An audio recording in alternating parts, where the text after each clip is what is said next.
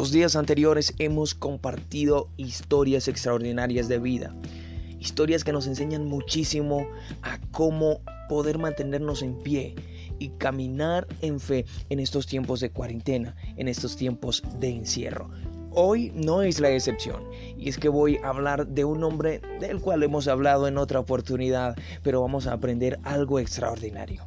Juan, el apóstol, que escribió Apocalipsis encerrado, en cuarentena y siendo tratado como un esclavo, nos deja una señal extraordinaria, una enseñanza única. Y es que en el capítulo 1 de ese libro, Apocalipsis, en el versículo 11 dice algo extraordinario. Dice que Dios le dijo que escribiera lo que estaba viendo en un libro y lo enviara a las siete iglesias, a la Odisea, a Éfeso, a Tiatira, a Pérgamo y así sucesivamente, a todas esas congregaciones.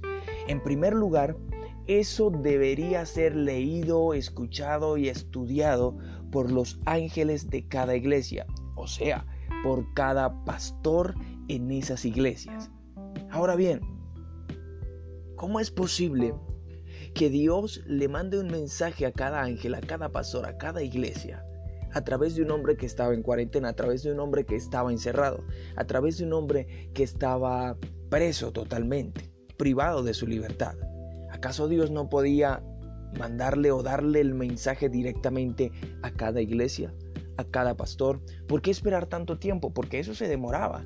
No era solamente escribir el libro, sino enviarlo cuánto tiempo se iba a demorar para llegar a cada lugar de Asia. Era un tiempo eh, bastante significativo. Lo que me deja ver esto es que, Dios mío, Juan estaba conectado, como dice la palabra, con la fuente, con el Señor, aún en su cuarentena. Pero estos pastores no. Estos pastores no pudieron oír la voz de Dios en el momento que Dios les estaba hablando. Tal vez ya Dios les había hablado de alguna u otra manera, pero ellos no estaban prestando atención. Pero Juan sí.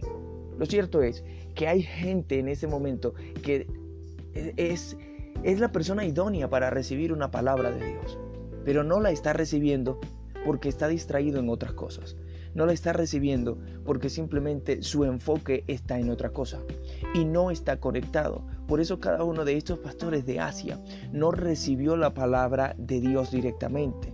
Dios tuvo que hacerlo a través de un intermediario, a través de Juan, a través del apóstol.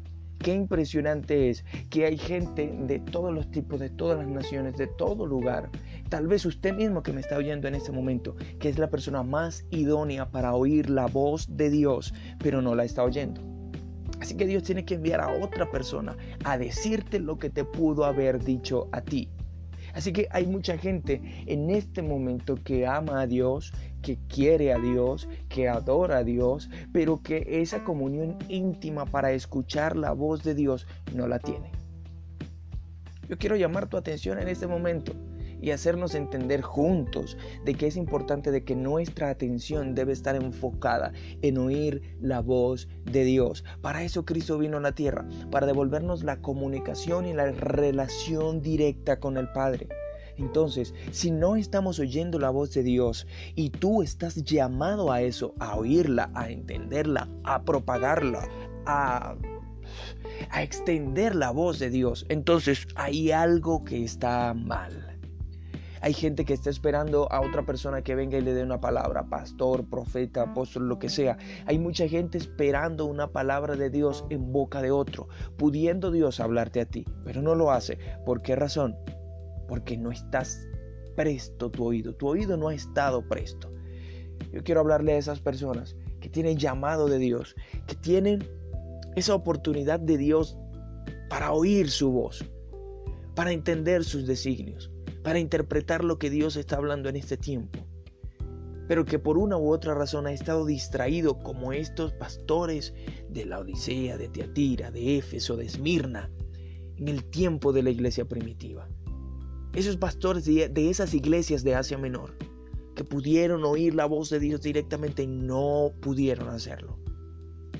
Así que mi gente, vamos a estar presto en este momento de cuarentena tal cual como lo hizo el apóstol Juan.